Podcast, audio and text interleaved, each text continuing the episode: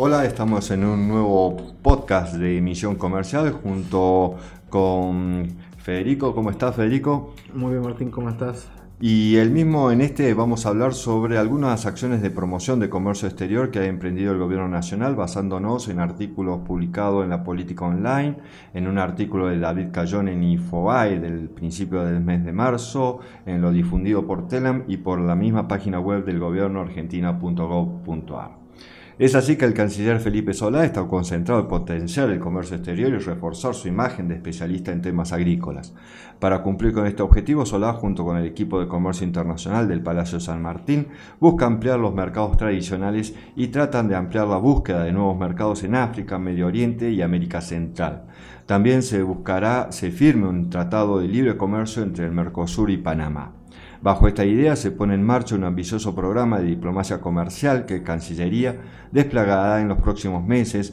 con su intenso operativo de eh, misiones comerciales en el exterior, una mayor presencia en ferias internacionales y el refuerzo de la agencia de inversiones para aumentar el ingreso de dólares vitales para levantar la alicaída economía argentina y potenciar el comercio exterior. Según un documento interno elaborado por la Cancillería, el gobierno contempla apuntalar a las pymes para que exporten más e instalar lo que el canciller Solá llama una cultura exportadora, para generar empleo de calidad, traer divisas y se prevé el despliegue de 180 acciones de promoción internacional planificadas para este año. Las prioridades del comercio exterior argentino son derribar barreras, ampliar los mercados tradicionales donde ya exportamos y abrir nuevos, aseguró Felipe Solat al evaluar el plan de acción de promoción del comercio argentino en el mundo.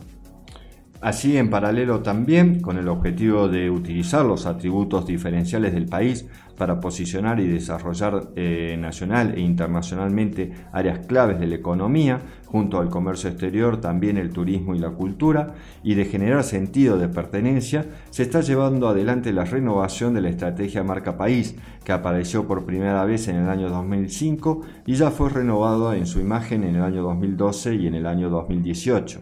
En este marco y para reforzar estos objetivos se conformó la Mesa Interministerial de Marca País, integrada por representantes de la Presidencia de la Nación, la Secretaría de Medios y Comunicación Pública, el Ministerio de Relaciones Exteriores, Comercio Internacional y Culto, la Agencia Argentina de Inversiones y Comercio Internacional y el Ministerio de Turismo y Deportes. En este momento se está realizando la encuesta abierta para elegir el nuevo diseño de la marca país y se, puede votar en www.argentina.gov.ar vaya turismo y deportes vaya vota la marca país.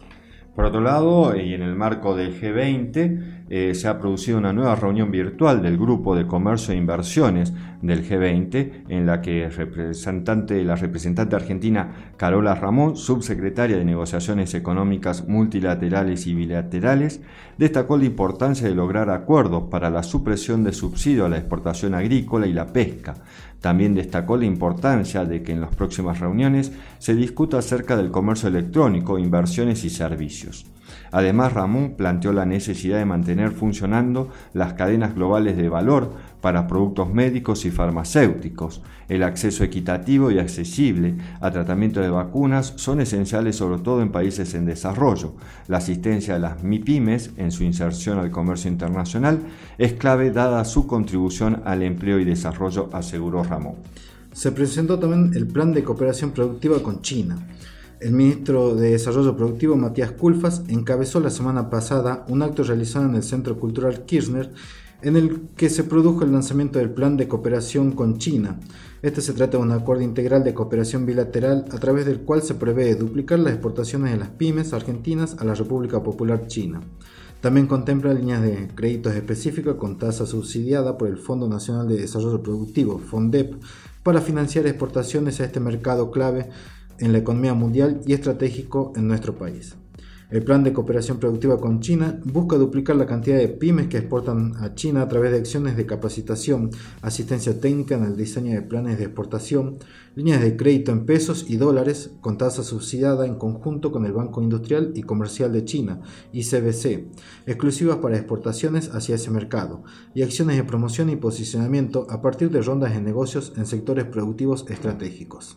Por último, entre las acciones incluidas en este plan de cooperación productiva con China, se encuentra la realización de un seminario virtual organizado junto a 12 instituciones públicas y privadas que abrirá sus inscripciones en este mes de marzo para que más de mil pequeñas y medianas empresas se capaciten para desarrollar su potencial exportador. Muchas gracias.